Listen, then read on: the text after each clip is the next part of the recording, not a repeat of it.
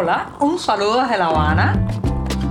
Les habla Joanny Sánchez, cubana, periodista, ciudadana, y les traigo este cafecito informativo recién colado y sin azúcar para despertar.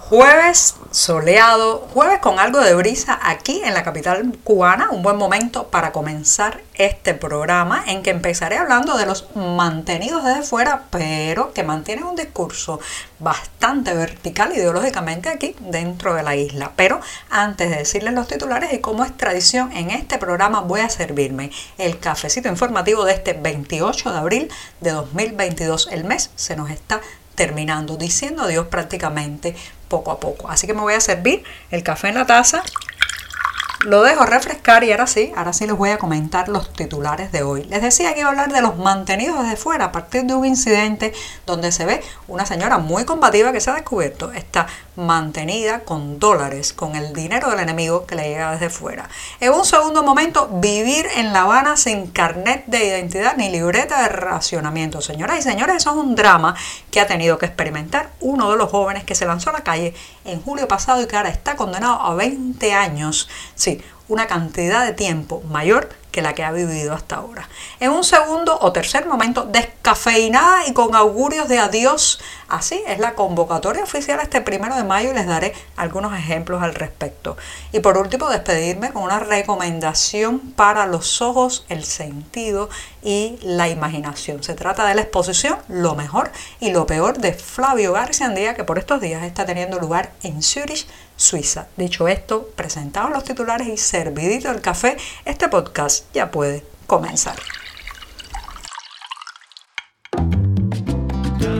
Si eres de los que te gusta estar bien informado, síguenos en 14ymedio.com. También estamos en Facebook, Twitter, Instagram y en tu WhatsApp con este cafecito informativo.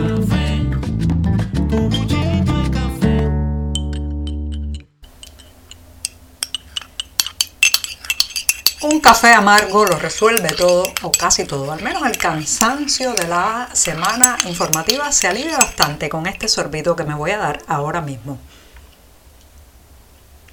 Después de este primer buchito del día me voy con un tema, señoras y señores, que estoy segura que va a despertar en ustedes mucha memoria, muchos recuerdos y muchas personas que conocen que están en la misma situación y son aquellos que están mantenidos desde afuera, fundamentalmente de algún hijo, un pariente que vive en Estados Unidos, ese país que la propaganda oficial llena de insultos y de críticas y estas personas mantenidas desde fuera, sin embargo, son combativos ideológicamente o combativos ideológicamente dentro de las fronteras nacionales y mantienen un discurso acérrimo de apoyo al régimen de La Habana mientras eh, pues fluye hacia ellos el poderoso don dólar que mandan sus familias desde el extranjero. Así mismo es.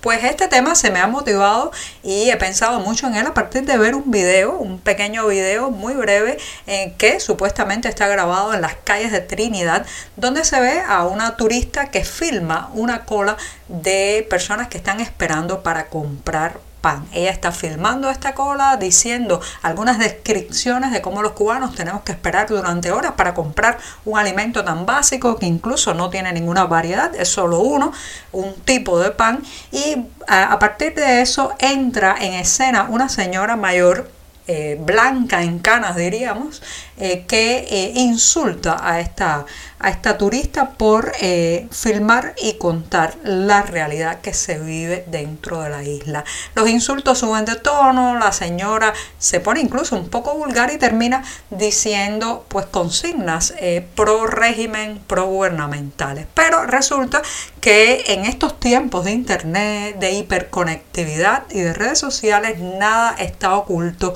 bajo el sol y han detectado que es la señora, conocen su nombre, que en, esta, en este tema no viene al caso porque intento a través de esta situación extrapolar y caracterizar también a un tipo de persona que va más allá de ella. Bueno, pues ha encontrado que es la señora y hasta detectado que vive de las remesas, de los recursos y de los apoyos económicos que le eh, provee una hija que vive en Estados Unidos. Y uno se pregunta, pero estas personas que siguen apoyando al castrismo mientras cobran en la moneda del enemigo, eh, cómo se sienten cuando ponen la cabeza en la almohada. No se dan cuenta que hay una gran contradicción entre su vida, lo que logran hacer, qué logran tener como recursos materiales y el discurso que están promoviendo. Esto hay que decir, señoras y señores, que es un fenómeno que se extiende fundamentalmente entre personas de más de 60 años. O sea, no es un secreto para nadie que el apoyo fundamental a este sistema se mantiene en las eh, más viejas, las personas más ancianas que entregaron su vida, sus mejores años, su tiempo y ahora no quieren reconocer que se equivocaron. Pero hay una manera más clara de decir me equivoqué que ver a un hijo emigrar, salir huyendo. Hay el mentis mayor que tener que vivir de lo que mandan de remesa esos exiliados mientras se sostiene al régimen acá adentro. Yo creo que esta señora tiene una cucharada de su propia medicina porque su vida, lo que ha eh, logrado, vamos a ponerlo entre comillas, y la propia decisión que tomaron sus descendientes ya está marcando la frustración, el desastre y el error cometido al apoyar este sistema. Así que los vemos, los vemos por muchos lugares, pero la vida, la realidad cubana se ocupa de desmentirlos. Estamos contigo de lunes a viernes a media mañana cuando el café se disfruta mejor. Comparte conmigo, con tus amigos e infórmate con este cafecito informativo.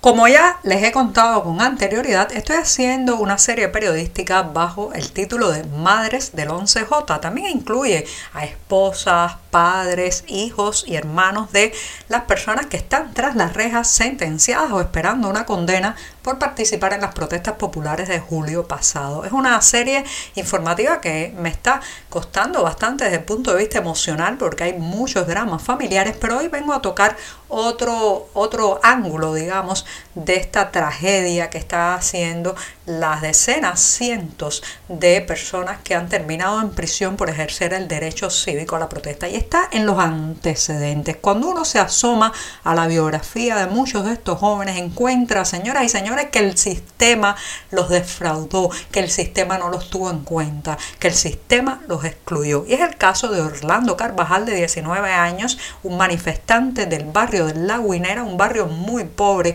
aquí en la capital cubana, donde eh, sucedieron las protestas más intensas, digámosle así, eh, que tuvieron lugar en La Habana. Ese fue, en este caso, el 12 de julio. Bueno, Orlando Carvajal, que tiene 19 años, ha sido sentenciado a 20 años, dos décadas tras las rejas, más de la edad que tenía cuando fue juzgado ante un tribunal. Pero cuando uno escarba en la vida de Orlando Carvajal, encuentra que se trasladó desde la isla de la juventud o isla de Pinos, que es su nombre tradicional, hacia La Habana y se encontró con el hecho de que no podía tener un carnet de identidad con la dirección de la capital cubana. Ya sé, ustedes saben que hay muchas restricciones, mucha discriminación con las personas que llegan desde provincia a esta ciudad y al no tener eh, en su carnet de identidad una dirección de la ciudad no pudo continuar estudios como lo escuchan. No podía matricular en una escuela porque simplemente no tenía una dirección que dijera que era residente de La Habana. Pero peor aún, la familia no pudo tener una libreta de racionamiento para comprar los productos normados en la bodega porque tampoco tenían la dirección de La Habana. Imagínense qué drama familiar no poder tener ni, ese, ni esa canasta básica mínima, no poder ir a la escuela porque no se tiene la dirección de la ciudad. ¿Cómo? ¿Cómo no lanzarse a la calle en esas circunstancias? Así que los invito a leer esta cuarta entrega de la serie Madres del 11J y sobre todo a pensar en los años, la vida, las experiencias que llevaron a todos esos jóvenes a las calles esas jornadas de julio.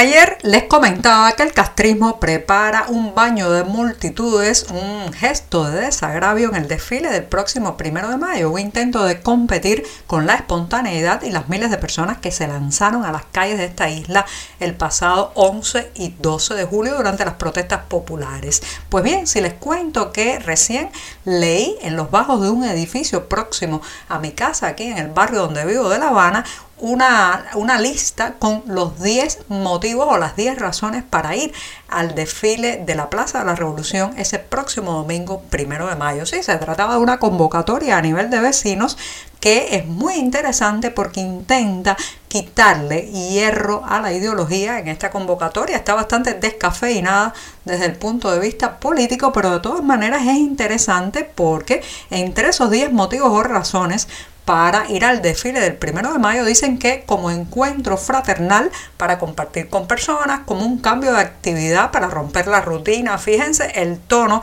que parece, parece una convocatoria a un campismo popular, a un día de playa y no a un desfile profundamente político e ideológico donde los trabajadores prácticamente no tienen voz ni voto porque no van a reclamar reivindicaciones laborales, sino a aplaudir frente a ese gran patrón explotador que es el Cubano. Pero de todas maneras, entre col y col cuelan alguna lechuga y en el punto 9 de estas razones para ir a la plaza, que reitero, estaban colocadas en los bajos de un edificio de la zona donde vivo, dice que tiene un valor histórico. Y aquí voy a citar directa y literalmente. Estos momentos jamás se volverán a repetir. Quizás sea la última vez en presencia de personas importantes en la obra de la revolución. Oh, parece ser que esta convocatoria trae augurios de final, augurios de adiós, augurios de funerales.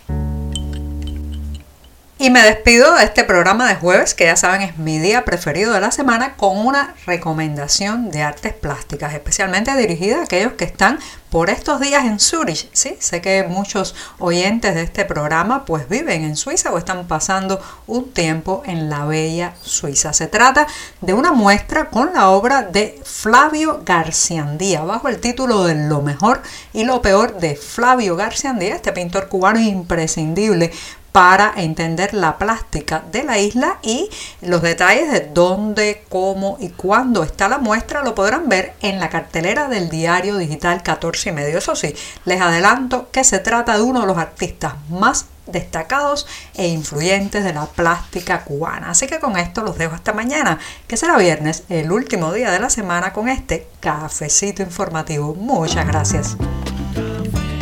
Por hoy es todo. Te espero mañana a la misma hora.